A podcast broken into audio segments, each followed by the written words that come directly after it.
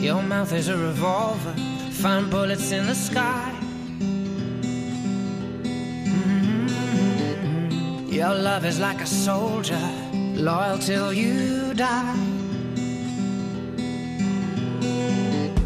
And I've been looking at the stars for a long, long time. I've been putting out fires all my life.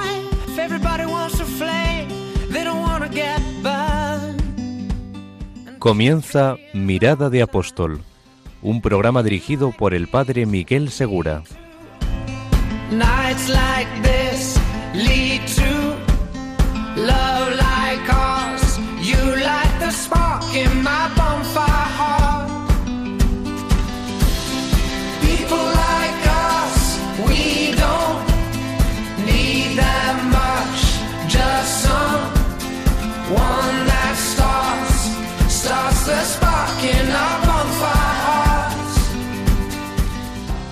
Muy buenas noches y bienvenidos a un nuevo programa de Mirada de Apóstol.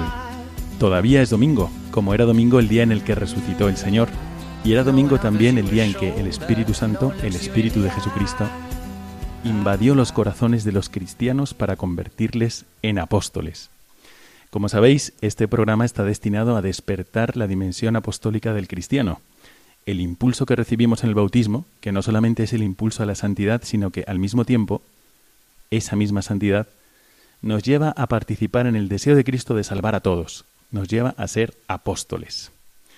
En el programa de hoy tenemos un invitado muy especial que nos honra con su presencia y que quiero presentaros desde el inicio. Es el padre Manuel María Salord Bertrán. Muy buenas noches, padre. Buenas noches, Padre Miguel. Encantado de estar aquí esta noche con ustedes. El padre Manuel es un sacerdote, legionario de Cristo, es un hermano mío en la congregación y al mismo tiempo es un sacerdote que durante toda su vida ha trabajado especialmente con los jóvenes.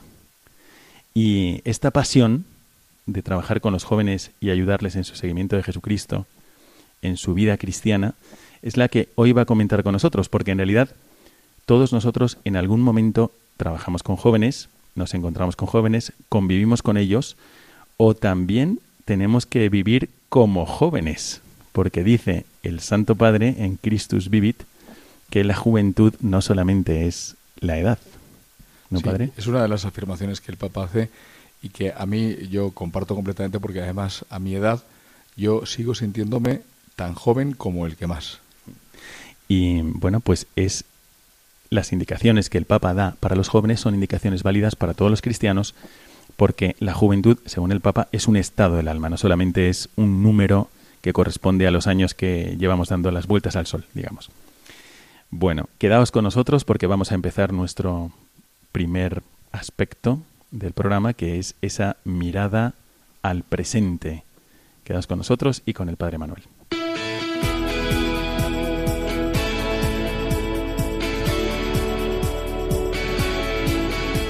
Mirada al presente.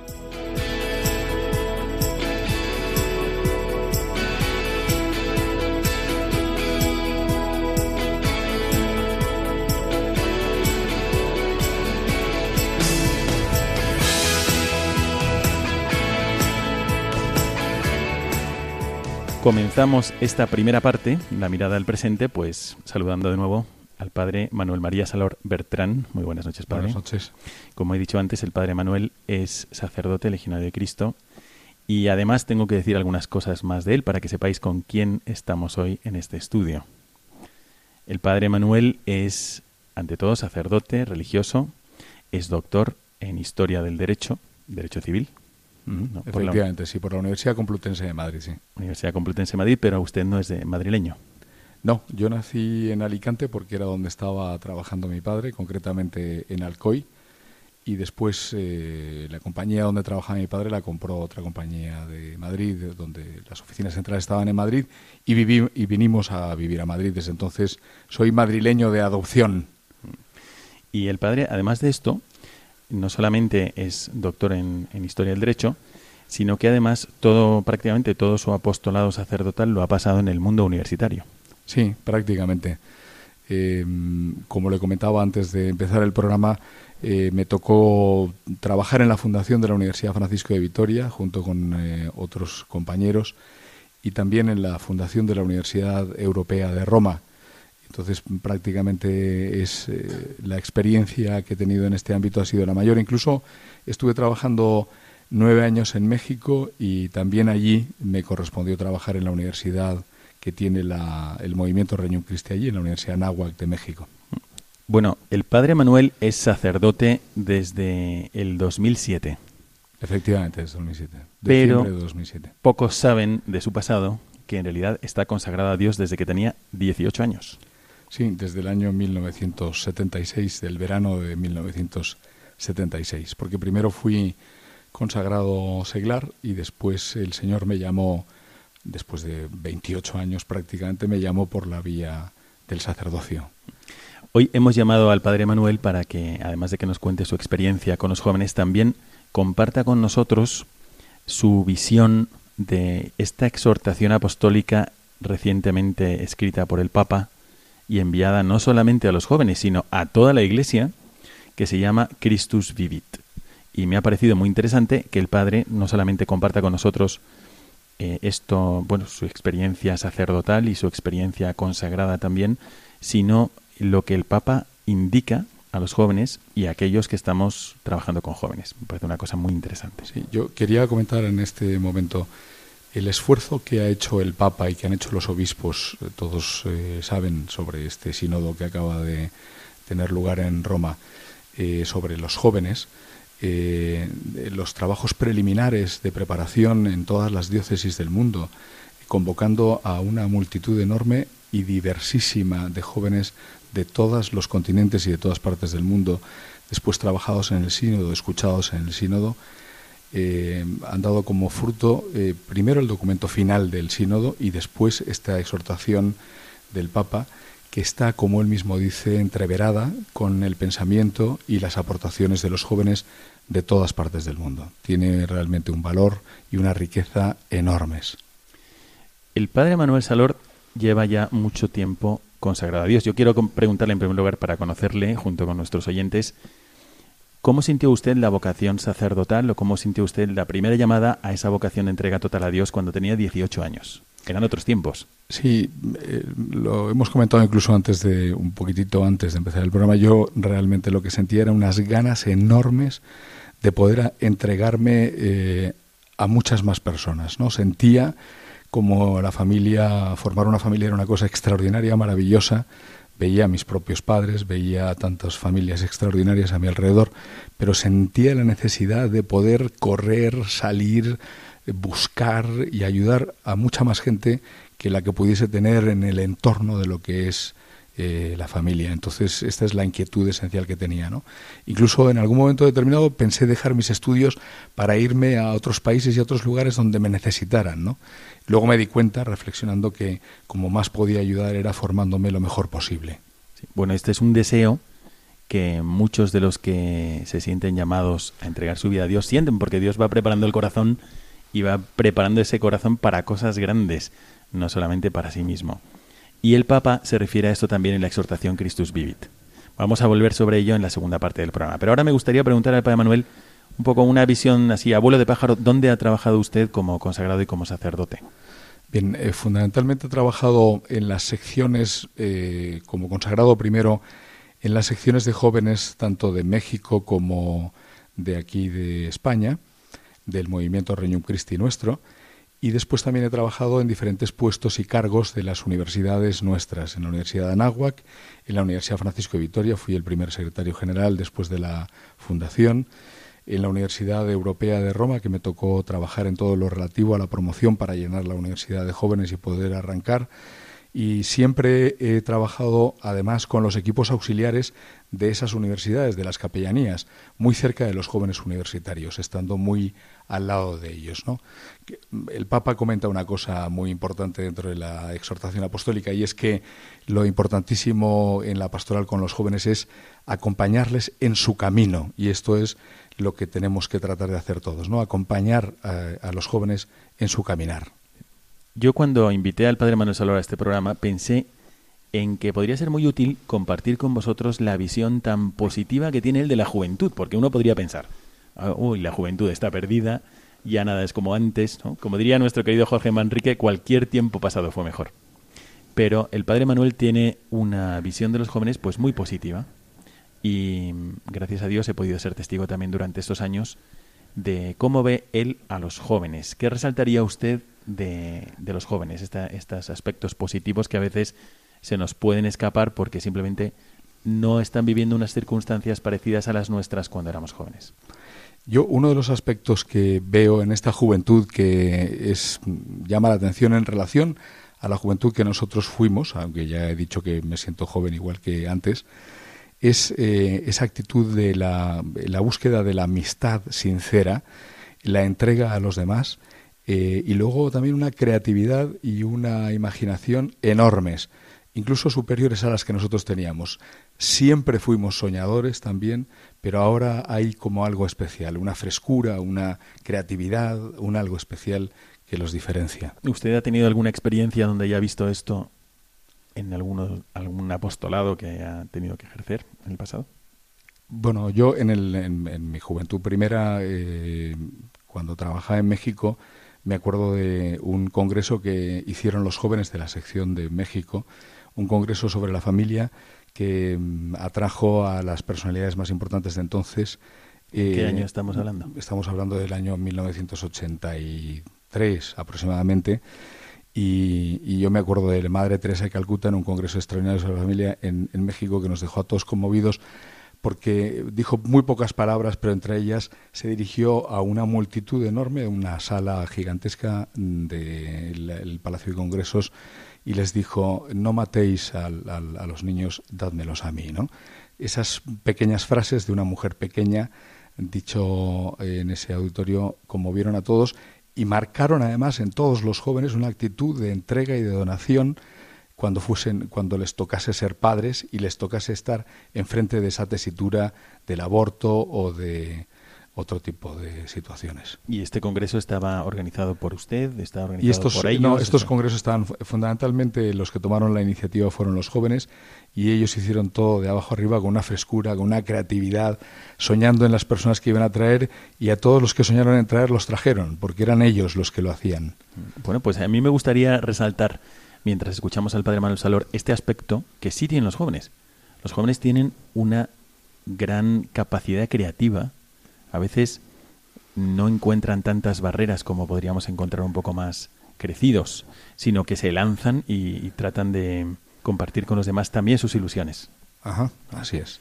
Por ejemplo, comentar con vosotros el caso de un joven que conocí en Guinea Ecuatorial, pudo venir a España, mm, se formó en la universidad y ahora este año se gradúa en una doble titulación. Y mm, este joven lo primero que ha hecho a medida que se acercaba su graduación en la carrera, ha sido con sus amigos hacer una fundación. Una fundación, el que viene de, un ambiente humilde, de una población lejana dentro de Guinea Ecuatorial, en la frontera con Gabón y con Camerún, hizo una fundación que se llama Yotam y con el primer dinero que ganó aquí en España ha becado a bastantes chicos para que entren al mismo colegio donde él estudió. La gente se preguntaba, ¿pero tú te has hecho rico o qué? Y no, es que él ha aprendido y quiere compartir con los demás pues esta, esta, este impulso creativo que además es un apostolado para él y ha hecho esta fundación, yo también. ¿Dónde más ha visto usted esta, este impulso de los jóvenes? ¿En qué otros sitios?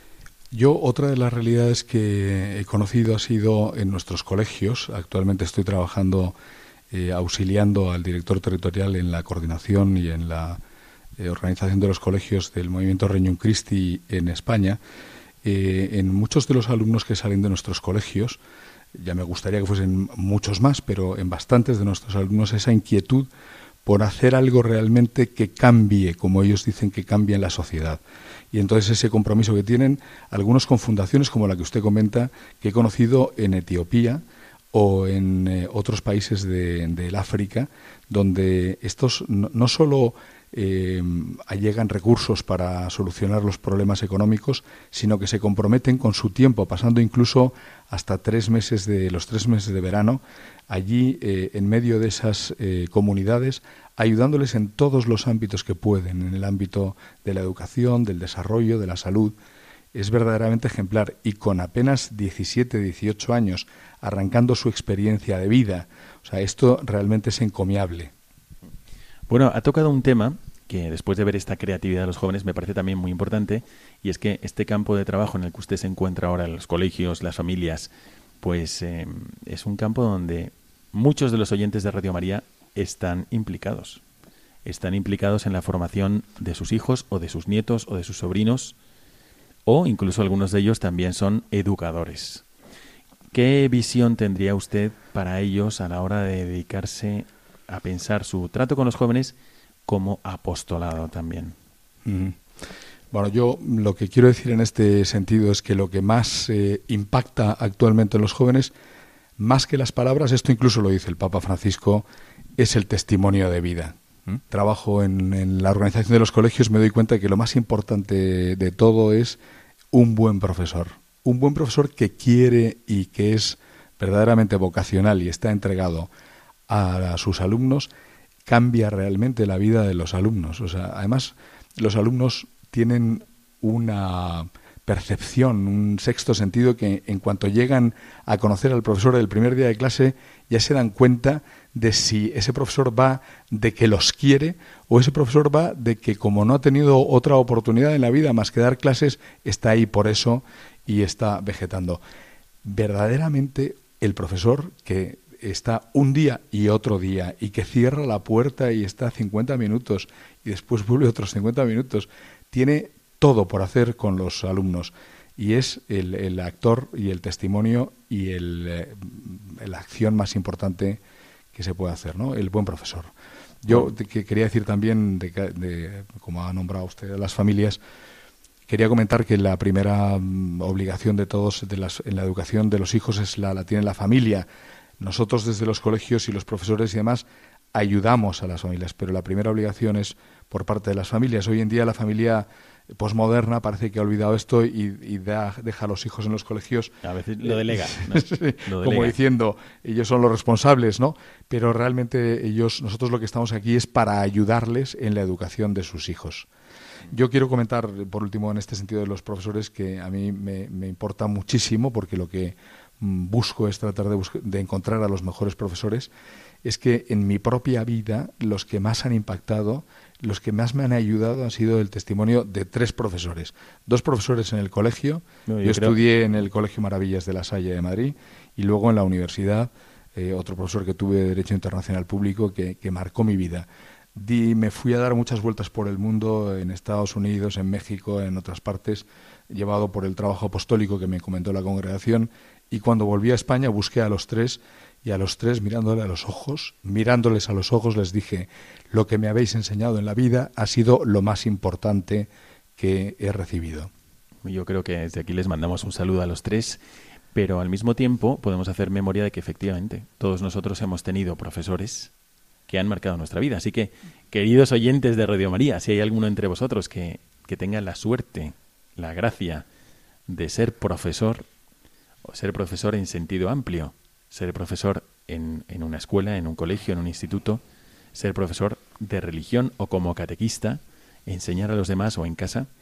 Bueno, pues esto hay que tenerlo en cuenta. A veces nos fijamos más en lo que nos pueden costar las cosas que en el fruto que estamos dejando en los demás. Así que hay que seguir sembrando sin detenerse. A mí me gustaría pedirle al Padre Manuel, dado que tiene esta, esta visión del trabajo con los jóvenes y además tan positiva, si tiene alguna aplicación a la familia de lo que usted aconseja, por ejemplo, a los profesores en un colegio. Si usted busca, claro, un determinado perfil de profesor, etcétera, pero ¿cómo podría uno aplicar en la propia familia lo que usted busca y, promueve entre los profesores para tenerlo en cuenta a la hora de formar jóvenes? Sí, yo una de las el primer consejo es es acompañar, que es como comentaba antes, caminar junto con el, el, hijo en este caso, ¿no? Porque es la familia, pues caminar con los hijos. No, no, no es eh, suficiente el, el eh, trabajar mucho para darles de comer o para darles una muy buena educación en un colegio católico. O sea, además hay que quererlos acompañándoles, escuchándoles, pasando ratos con ellos el, centro, uno de los aspectos centrales de la pastoral de la que habla Francisco, el Papa Francisco, en la exhortación Christus Vivit, es precisamente este camino de Maús. ¿no? O sea, como Cristo acompaña a estos discípulos que están confundidos y que se distancian de Jerusalén, así los padres de familia tienen que acompañar a sus hijos. Y la segunda cosa yo es que les propondría a los padres es proponer retos grandes a sus hijos proponer retos grandes a sus hijos de todo tipo, desde el punto de vista deportivo, desde el punto de vista académico, desde el punto de vista de la entrega a los demás, retos. Pues os recuerdo que está con nosotros el padre Manuel María Salor Bertrán y a lo mejor también vosotros habéis vivido algo de lo que él ha explicado. ¿Habéis encontrado en vuestra vida esos profesores que os han marcado con su ejemplo? ¿O habéis sido vosotros profesores, educadores o padres de familia que habéis encontrado el momento adecuado para dejar, dejar una lección de vida a vuestros alumnos o a vuestros hijos, podéis comentarlo con nosotros en el correo que a continuación nos va a recordar Isabel. Podéis escribirnos o bien en el correo electrónico mirada de apóstol arroba radiomaria.es, mirada de apóstol arroba radiomaria.es o escribirnos, enviarnos una nota de voz en el WhatsApp del programa que es el 675 165 184. Repito, el correo electrónico mirada de apóstol arroba radiomaria.es o bien en el WhatsApp 675 165 184. Esperamos sus aportaciones. Gracias. Llegamos así al final de esta primera parte de nuestro programa, esta mirada al presente, y le agradecemos muchísimo al Padre Manuel que sigue con nosotros todavía para empezar esta segunda parte donde vamos a profundizar en el magisterio porque es el magisterio el que nos ilumina en nuestro caminar. Y especialmente hoy, con esta exhortación apostólica que el Papa Francisco escribe para toda la Iglesia sobre los jóvenes, la vocación de los jóvenes y el acompañamiento a los jóvenes.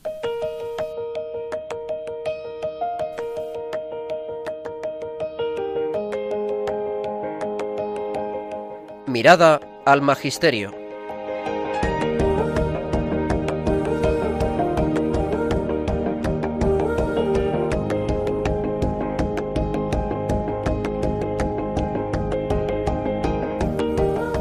Seguimos con el padre Manuel María Salor Bertrán en nuestro programa de Mirada de Apóstol y esta vez tenemos todavía unos minutos para profundizar con vosotros esta exhortación apostólica. ¿Ya la habéis leído?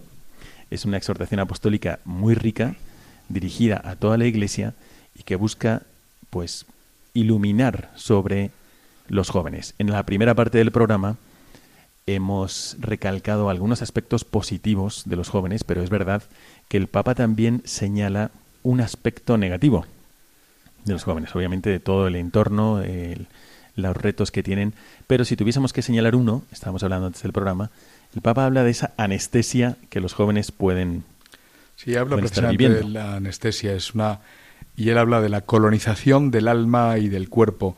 Es el no darse cuenta de que somos para los demás y de que lo, entre nosotros, en nuestra propia sociedad y en otras sociedades hay mucha gente necesitada que está esperando que salgamos de nosotros mismos, como siempre nos ha invitado el Papa, como siempre nos invita Cristo a través del Papa, desde la primera exhortación de, su pontificado, salir hacia el otro.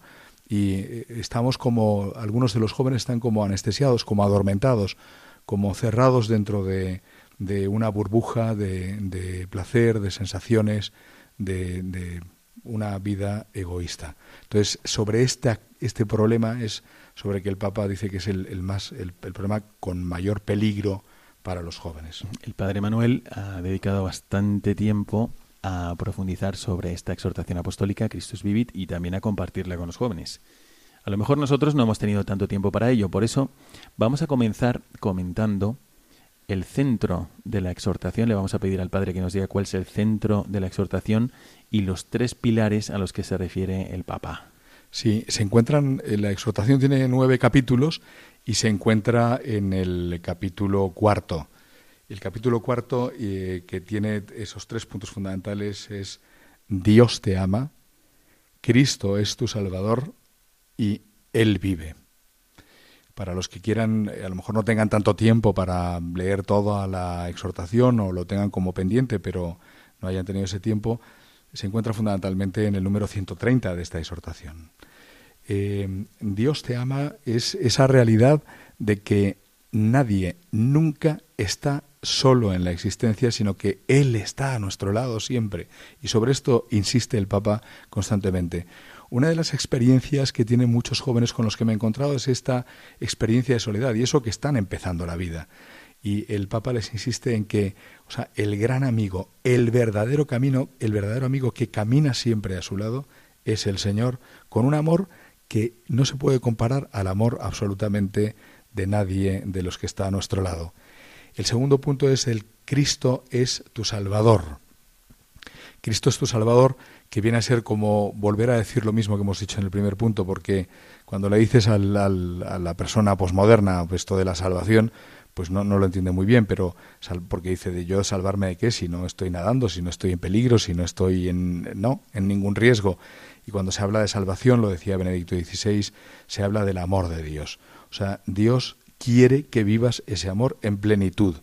Y esto es de lo que se refiere cuando a lo que se refiere el Papa cuando dice Cristo eh, es, el, es tu Salvador. A pesar de tus contradicciones, a pesar de tu fragilidad, a, pesar de tu mezquindad, o sea, Cristo ha venido a salvarte. O sea, nadie, dice el Papa, ha sido descartado de la cruz de Cristo. Y cuando caemos, dice el Papa, Cristo nos levanta con su cruz. O sea, esta es la confianza que tenemos que tener todos.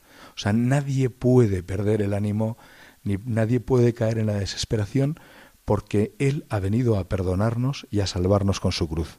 Y por último, Él vive. ¿Cómo cambiaría nuestras vidas? Yo cuando leía esto decía, bueno, ¿cómo cambiaría mi propia vida si me diese cuenta de que Cristo está vivo siempre a mi lado? ¿no? Como decía Santa Teresa de Jesús, Santa Teresa de Ávila, o sea, Cristo está, cabe a mí, a mi derecha. Cristo vivo está siempre a mi lado. Esto es algo que cambiaría nuestras existencias si lo creyésemos de verdad. Y esto es lo que nos propone el Papa. No es un Cristo histórico, no es un Cristo que, es la, imaginación de alguien en el pasado. No, es un Cristo que está vivo y todo lo que a nos, nos, toca a nosotros le interesa. Cristo está vivo. Christus vivit. ¿Eh? A mí me parece interesantísimo este, esta visión sintética que nos explica el Padre sobre estos tres pilares y sobre este centro de la exhortación apostólica. Y me llama la atención especialmente esta convicción de que Cristo es mi Salvador. Las otras también, por supuesto, pero Cristo es mi Salvador. Es verdad que los jóvenes a veces encuentran dificultad en decir, bueno, ¿de qué me está salvando el Señor? ¿De qué me está salvando? Si en realidad, como se ha difundido, decía ya Pablo VI, que había una grave pérdida del sentido del pecado, si hay una pérdida del sentido del pecado, también hay una pérdida del sentido de la salvación. Pero porque el pecado mismo es una herida al amor, a la capacidad de amar. Todo lo que el padre Manuel explicaba aquí tiene muchísimo sentido. Cuando Dios habla de salvación, habla de que nos quiera hacer capaces de amar modo divino, modo como Él. Se refiere a nuestro corazón que ame en plenitud. Imagínate lo que sería vivir con medio pulmón. No, y Dios quiere que, que respires a pleno pulmón el amor como Él ama. Y esto Cristo nos lo quiere dar y además es gratis. O sea que, efectivamente, esta convicción puede cambiar la vida de un joven la, vida de cualquier cristiano. Él es mi Salvador, Él me lleva de la mano a una capacidad cada vez mayor de amar, hasta que sea capaz de amar como él ama. Bueno, también el Papa habla de la pastoral juvenil y la compara con, con una imagen tomada del Evangelio, que es el camino de Maús. Sí, lo he comentado antes en relación a, a los tutores, a los profesores y también a la labor de la familia, pero es así, o sea, y es una imagen bellísima porque eh, los que se van, los que van en el camino de Maús son dos antiguos discípulos que están como defraudados, como desanimados, como que no creen y sin embargo el Señor tiene la paciencia después de todo lo que ha sucedido e incluso les, reprocha, ¿no? tardos y duros de corazón, O sea, no os dais cuenta de estos aspectos y de estas cosas. Entonces eh, se acerca a ellos que van en sentido contrario y enciende de nuevo sus corazones y salen corriendo para encontrarse de nuevo con los apóstoles. O sea, este es lo que hace el Señor y esto es a lo que nos invita el Papa a cada uno de nosotros, los formadores, que tenemos que hacer con los jóvenes. Acompañarles en el camino de su vida, sin violentarles. El Señor no les violenta, simplemente va, les escucha primero y después les va comentando todo lo que parece que, que en lo que están confundidos. Hasta, que llega un momento en que se crean embelesados con él y le invitan a, a participar de la cena. Y ahí en la cena le descubren y le reconocen. Pero en ningún momento les violenta, como en tantos otros casos del Evangelio, con Zaqueo, con las pecadoras. Al contrario, es el amor que irrumpe en sus corazones en donde le descubren. Me parece muy interesante señalar que no solamente el Papa nos está proponiendo un qué, sino también un cómo. Nos está proponiendo un qué hacer con los jóvenes y también cómo hacerlo. Modo Jesucristo. El acompañamiento de Jesucristo en Emaús también tiene que ser el modo de acompañar a los jóvenes, no dejarnos llevar a lo mejor de la irritabilidad a veces, o no buscar tampoco una fórmula eh, y con agobio, porque no sé qué estoy haciendo mal. Bueno, a lo mejor lo que estás haciendo está muy bien, pero el cómo puede mejorar. Y por eso le quiero preguntar al padre Manuel este, este complemento tan bueno, tan importante, que siempre se ha dicho tradicionalmente que es un medio secundario de santificación, pero un medio de santificación, que es la dirección espiritual, como un medio que el joven debe tener para, para poder progresar y para ser acompañado. Yo em, lo he comentado siempre con mis compañeros sacerdotes, creo que en, la, en el trabajo con los jóvenes es esencial el que llegue a establecerse una relación entre el joven y el sacerdote, entre el director espiritual, em, que sea una relación donde haya esa apertura para entre los tres buscar qué es lo que quiere el Espíritu Santo, qué es lo que quiere Dios de mi vida entre los tres es entre el joven, entre, el, sacerdote, y el Espíritu, Santo. Efectivamente, o sea, es, eh, o sea, ¿qué es lo que quiere el Señor en mi vida? Y, y, el sacerdote, además, con absoluta y total honestidad, pues le ayudará a hacerse las preguntas, a ir a fondo, a cuestionarse y a responder con sinceridad, con esa virtud que tienen los jóvenes de hoy tan a flor de piel, ¿no? De esa sinceridad de decir y honestidad de decir, pues sí, otra cosa es ya el que dé el paso de decir, sé lo que quiere el Señor de mí y voy a ser generoso, eso es otro ámbito. Vamos a pasar a hablar de ello un poquito más adelante cuando el Papa habla de la vocación de los jóvenes, pero antes... Puede ser que alguno de los oyentes siga pensando, bueno, pues si está hablando de los jóvenes, yo ya tengo mi edad y no está hablando tanto de mí. Pero el Papa dice una frase preciosa que me gustaría comentar con vosotros, para que lo tuviéramos presente, como cuando dice San Pablo, estáis corriendo entre una nube de testigos, como corrían los atletas en la antigüedad, corrían ellos sí, fijaban la mirada al fondo de la pista, al fondo de la pista estaba el templo de Zeus, y dentro del templo de Zeus estaba esa estatua que era una de las maravillas del mundo, esculpida por Fidias, donde se veía Zeus de mármol de 10 metros sentado y hecho de, pues de mármol de oro y además estaba en medio de una balsa de aceite que reflejaba ese resplandor. Por eso es una imagen muy bonita porque los atletas corrían con la mirada puesta en Dios. Bueno, nos lo podemos aplicar. Pero dice también San Pablo que corréis en medio de una nube de testigos. O sea que nosotros estamos viviendo nuestra vida y puede ser que tengamos más o menos años, pero también es cierto que hay muchos ojos jóvenes que nos ven. Y el Papa, en esta exhortación apostólica Christus Vivit, dice lo siguiente, que le vamos a pedir al Padre Manuel que nos lo comente. Dice, si los jóvenes profundizan sus raíces en los sueños de los ancianos, entonces pueden tener visiones que abran sus horizontes. Lo voy a repetir, fijaros qué bonito. Si los jóvenes profundizan sus raíces en los sueños de los ancianos, entonces pueden tener visiones que abran sus horizontes. Padre Manuel. Sí, uno de los aspectos que comenta el Papa que mm, a todos nos ha llamado profundamente la atención es este, este esfuerzo que pide a los jóvenes y también a, los eh, de mayor edad para estar siempre unidos. El joven es un hombre lleno de sueños, de ganas de cambiar las realidades y la, persona anciana o la persona de mayor edad tiene siempre eh, la experiencia, el conocimiento. ¿no? En, eh, precisamente en el sínodo, uno de los jóvenes que participó y que comentó eh, algunos de los ámbitos o de los aspectos de, los que, se trataron allí en el sínodo, comentaba eh, que la iglesia es como una canoa, una canoa donde los ancianos eh, mm, descubren a través de las estrellas cuál es el rumbo que tienen que seguir y donde los jóvenes en diálogo con los ancianos reman con toda su fuerza para llegar al lugar donde se dirigen. Esta imagen es bellísima porque esto es lo que, lo que realmente expresa y define esta frase que hemos leído.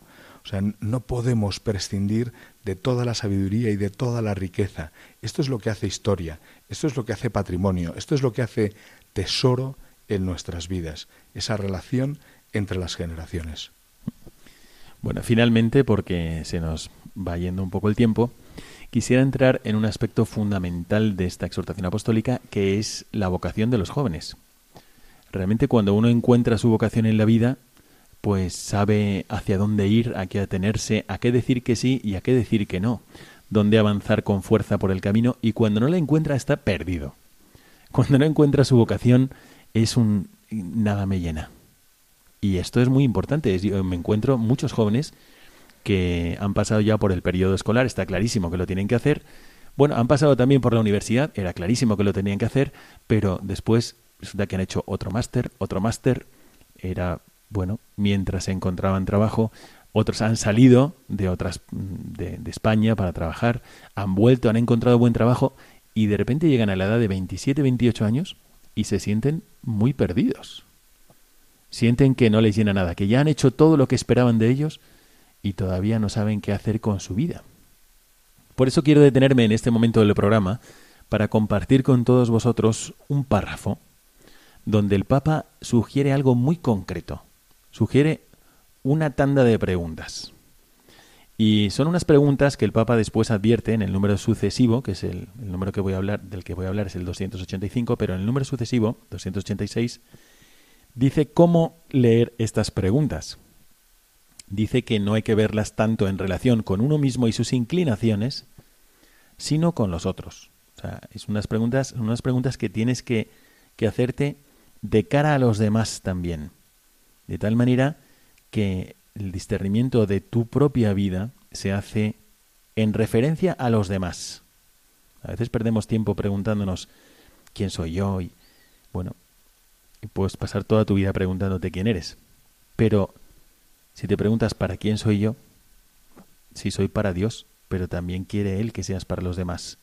Y ha puesto cualidades en ti que son para los demás, inclinaciones, dones, carismas, que no son solo para ti, sino que son para los demás. Así que voy a leer este número y le vamos a dar la palabra al Padre Manuel para que nos explique un poco cómo aplicarlo, cómo lo ven los jóvenes, cuál le parece a él más importante de estas preguntas. Y el Papa dice lo siguiente, cuando se trata de discernir la propia vocación, es necesario hacerse varias preguntas. No hay que empezar preguntándose dónde se podría ganar más dinero o dónde se podría obtener más fama y prestigio social.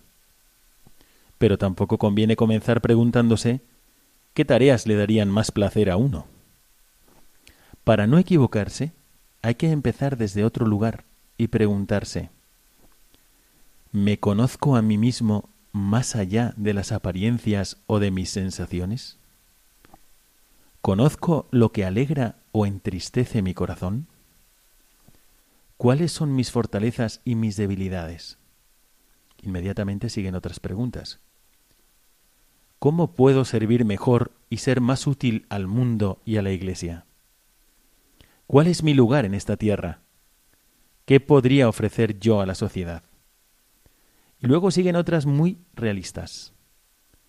¿Tengo las capacidades necesarias para prestar ese servicio? O, si no las tengo, ¿podría adquirirlas y desarrollarlas? Este es el número 285 y ahora le preguntamos al padre Manuel Salor qué le parecen estas preguntas y cuál considera más importante para los jóvenes. Yo, francamente, todas estas preguntas son eh, de primer orden y indispensables para hacer el discernimiento en cualquier joven, sea eh, tenga la vocación que tenga, vaya hacia donde vaya. Yo en lo que quería insistir es en la necesidad de estas preguntas eh, formulárselas con alguien que acompañe a esta persona. Alguien que le acompañe para que, como dice el Papa en la propia exhortación, pueda ayudarle en este discernimiento, para ver si hay simplemente sentimiento o hay un deseo firme del corazón de querer escoger un camino clarísimo de entrega a los demás. Eh, ayudarse de otra persona para saber si es la gracia o es la tentación. Ayudarse de otra persona para hacerse las preguntas y que no quede ninguna sin contestar. Y no contestártelas a ti mismo, sino contestarlas en ese marco de relación con el Espíritu Santo, de oración profunda de silencio, de encuentro contigo mismo, que tanta falta hace a todos los jóvenes. Bueno, vosotros habéis tenido estas inquietudes dentro del corazón, os habéis hecho estas preguntas, conocéis a alguien que esté pasando por un momento donde pues se encuentre un poco desorientado y se esté haciendo estas preguntas. Si queréis compartirlo con nosotros y si queréis también hacer vuestras sugerencias para responderlas o lo que os ha ayudado a vosotros a salir adelante cuando os enfrentabais a estas decisiones, pues podéis escribirnos al correo que va a recordarnos de nuevo Isabel de Rochefort. Os recuerdo el correo electrónico mirada de apóstol arroba radiomaria.es, mirada de apóstol arroba radiomaria.es o el WhatsApp del programa que es el 675-165-184. 675-165-184. Gracias. Estamos terminando esta parte de Mirada al Magisterio y me parece muy interesante todo lo que nos ha comentado el Padre Manuel Salort y los textos que hemos podido seleccionar para comentar con vosotros. Pero antes de terminar, quisiera también señalar que el Papa, ahora que estamos en el mes de mayo, hace también una referencia a María y vamos a, usarla para abrir la tercera parte de nuestro programa Mirada al Futuro, que como sabéis es el esfuerzo de, de mirar hacia adelante y decir, bueno, no voy a vivir mi vida con los brazos cruzados. Vamos a ser cristianos, pero se va a notar que estamos siendo cristianos también en la vida ordinaria de cada día. Y las convicciones tienen que convertirse en decisiones. Eso es lo que distingue a la persona madura de la que no lo es. Así que vamos a pedirle a Dios que estas convicciones que ha puesto en nuestro corazón al escuchar el programa o al escuchar los textos del Papa o con el periodo de vida que estamos viviendo ahora, que estas convicciones que están ahí mm, rumiándose en nuestro corazón pasen también de alguna forma a ser decisiones. Comentad con nosotros si tenéis alguna decisión hecha, si tenéis algún impulso en el corazón, algún actuar que os brota cuando miramos hacia adelante y vemos estos próximos 15 días. ¿Qué vamos a hacer para vivir mejor nuestra fe cristiana y nuestra dimensión apostólica?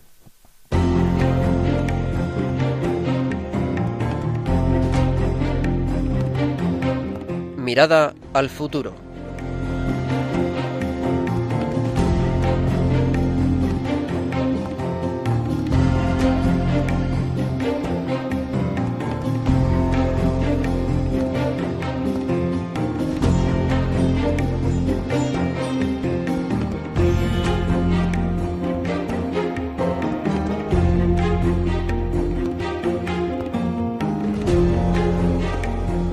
Apuntamos ahora hacia el final de nuestro programa con esta mirada al futuro. Los cristianos queremos transformar el mundo y no solamente buscamos la propia salvación, sino que al acercarnos a Jesucristo es Él el que pone en nuestro corazón un deseo que antes es suyo.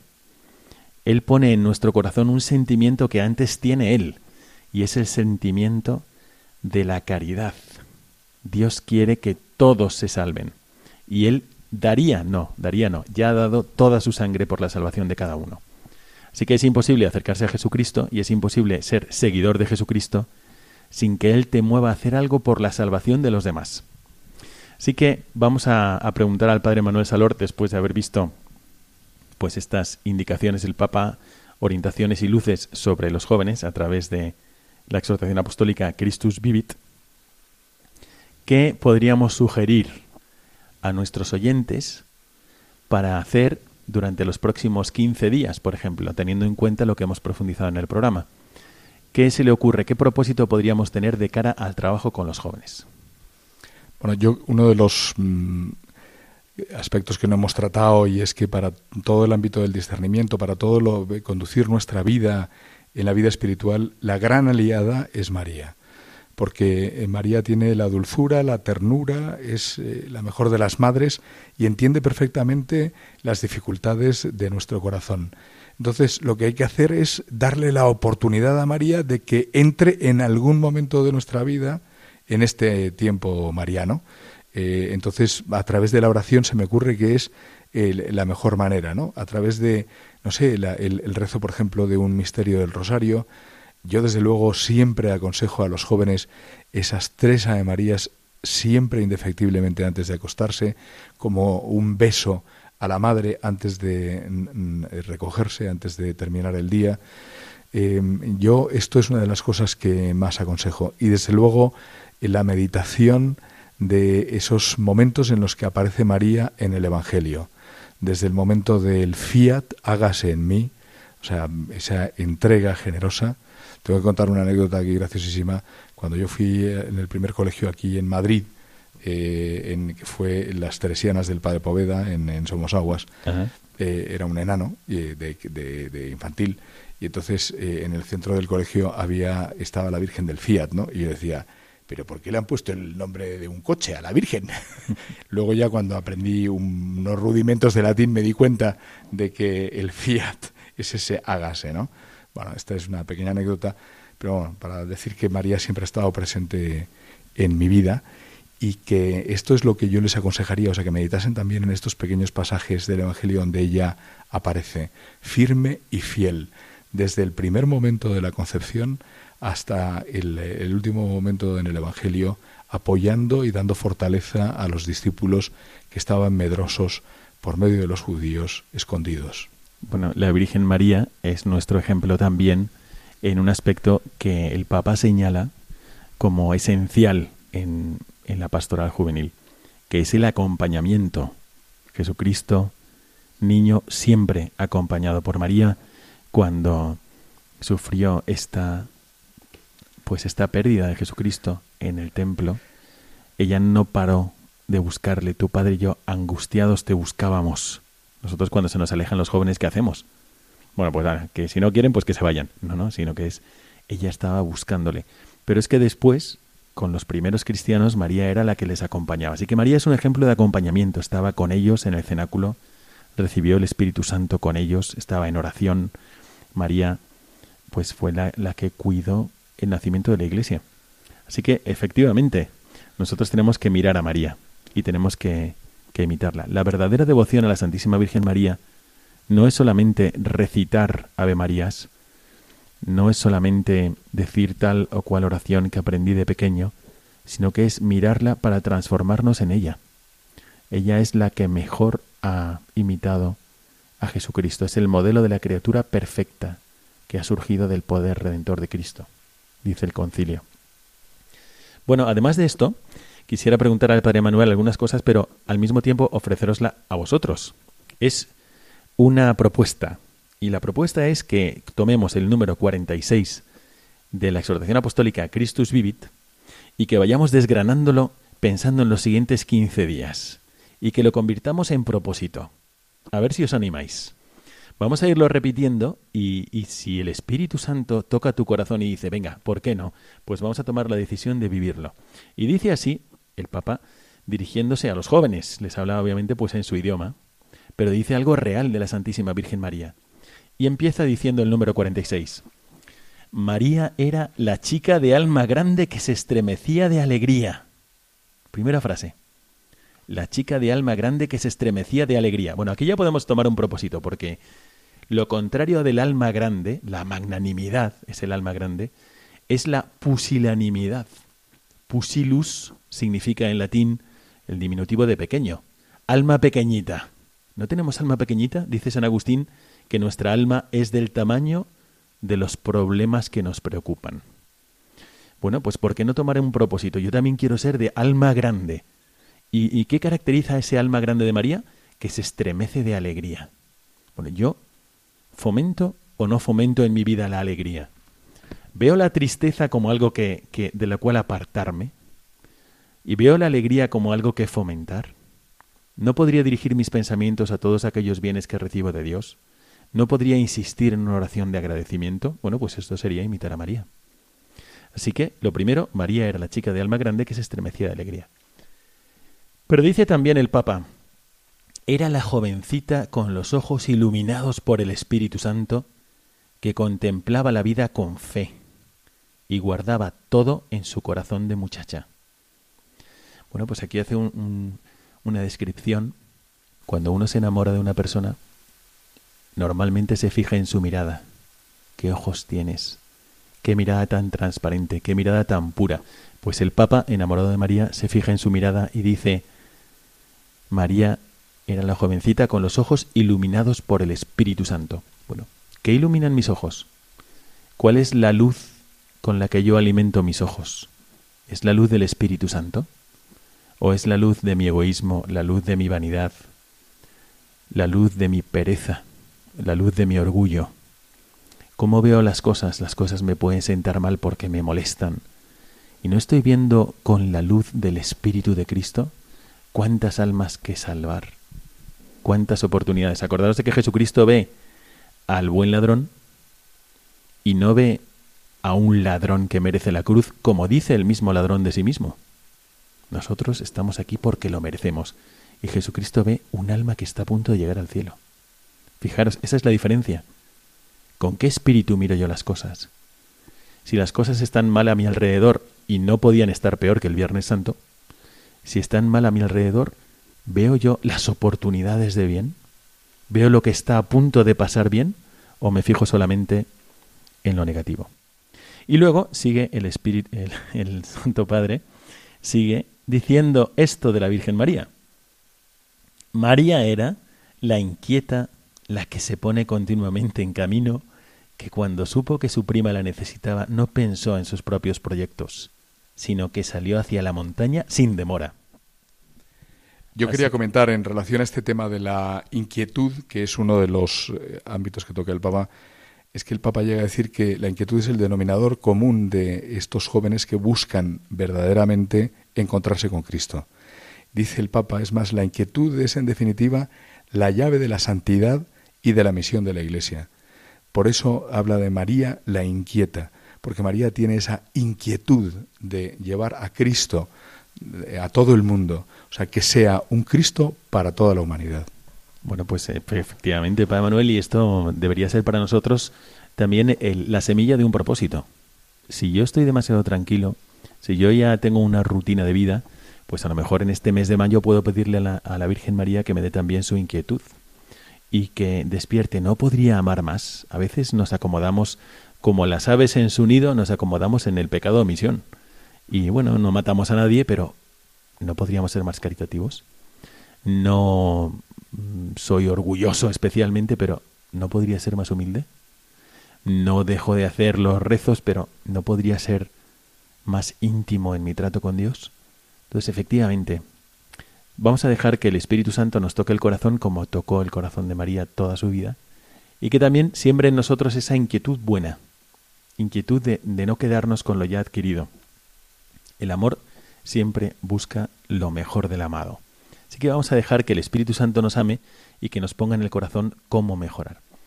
Por eso, desde aquí, en este programa, queremos ofreceros como propósito, mirada al futuro, propósito para los siguientes 15 días, ¿por qué no repasar el número 46 de la Christus Vivit? Y hacer un calco sobre mi vida para ver si yo puedo mejorar. Es mayo. ¿Por qué no mirar a María con los ojos con los que el Papa la mira? Y luego mirar mi vida para ver si puedo asemejarla un poco a la de ella. ¿Qué os parece? Comentadlo con nosotros en el correo del programa. Y al mismo tiempo, que dejéis todos, dejemos todos entrar en nuestro corazón al Espíritu Santo para que nos tome de la mano y nos forme como formó el corazón de la Santísima Virgen María. Bueno, pues queridísimos oyentes, hemos llegado así prácticamente al final de nuestro programa, como siempre, se nos acaba el tiempo. Y quisiéramos, ante todo, agradecer al Padre Manuel María Salor Bertrán. Muchísimas gracias, Padre Manuel. Yo quería terminar con una frase simplemente del Papa que el Papa utiliza en la exhortación apostólica, que es bellísima y habla mucho de la humildad, ¿no? Les dice a los jóvenes, eh, jóvenes que estáis escuchando, cuando lleguéis al sitio donde todavía nosotros no hemos llegado, tened paciencia y esperadnos. Pues qué bonito y qué forma tan buena de terminar este programa. Sabemos que no solamente son jóvenes los que tienen pocos años, sino los que tienen esa actitud juvenil de no contentarse con lo ya adquirido. Así que esta frase también es para todos nosotros, tengamos la edad que tengamos. Bueno, desde aquí os mandamos un gran saludo, el Padre Manuel y un servidor, el Padre Miguel Segura, y recibid con todo cariño nuestra bendición sacerdotal. Que Dios os bendiga.